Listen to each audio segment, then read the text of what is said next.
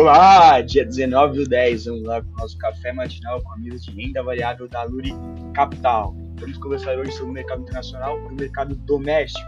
Com ontem, S&P 500 com alta de 1,14%, Nasdaq com alta de 0,57%, Tesouro Americano com queda de 0,27%, DXY, o dólar frente a seis moedas fortes, com queda de 0,06%, quase na neutralidade, e o petróleo Brent com queda de 1,45%. Motivos do fechamento em alta do mercado internacional de ontem. Investidores monitorando o abandono dos planos de corte de impostos na Inglaterra e com a temporada de resultados do terceiro trimestre de 2022, que tem tido os fortes reflexos na performance das ações após a divulgação. Com destaque para os resultados do Goldman Sachs, Netflix e Airlines, que vieram acima do esperado pelo mercado. Observações dos Estados Unidos no dia de ontem. A produção industrial dos Estados Unidos apresentou 0,4% positiva, a expectativa era mais 0,1%. Hoje de manhã saiu os dados do CPI da Inglaterra e da União Europeia. Da Inglaterra apresentou mais 0,5%, expectativa mais 0,4%, e o CPI da União Europeia apresentou mais 1,2%, expectativa mais 1,2%, mostrando que a inflação na União Europeia e na Inglaterra ainda se mantém resiliente. Indicadores dos Estados Unidos.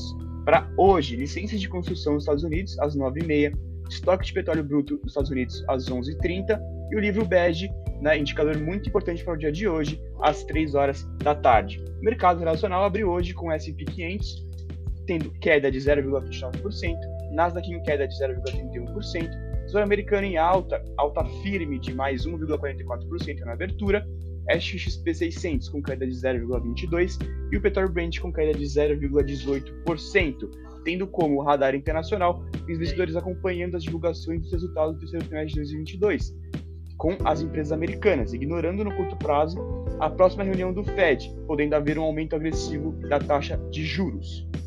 Vamos começar agora sobre o mercado doméstico, fechamento de ontem. O índice Bovespa fechou em alta firme de mais 1,87%, com o mercado voltando suas atenções para a divulgação de resultados das empresas americanas e para a divulgação do IGP-10, que renovou as expectativas de alívio da pressão inflacionária. Destaque positivo para as empresas aéreas, Natura com alta de mais 9,62%, VBBR3 com alta de 6,12% e LW com alta de 5,69% o dólar fechou em queda de 0,80% ontem, com investidores buscando ativos de risco devido às expectativas de balanços positivos nas divulgações do terceiro trimestre de 2022.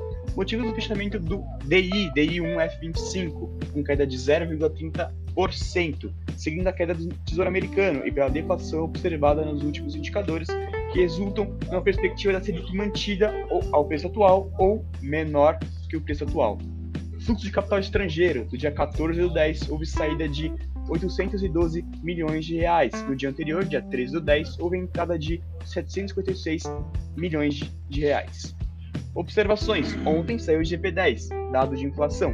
Apresentou em menos 1%, expectativa menos 1,1%, tendo como radar doméstico é, investidores acompanhando os dados das pesquisas eleitorais e tentando, até o final do segundo turno, identificar os setores do mercado que seriam beneficiados por cada candidato eleito como presidente e como este se organizará em relação aos gastos públicos. Este foi o Café Matinal com a mesa de renda variável da Lura Capital do dia 19 do 10. Ótimos negócios!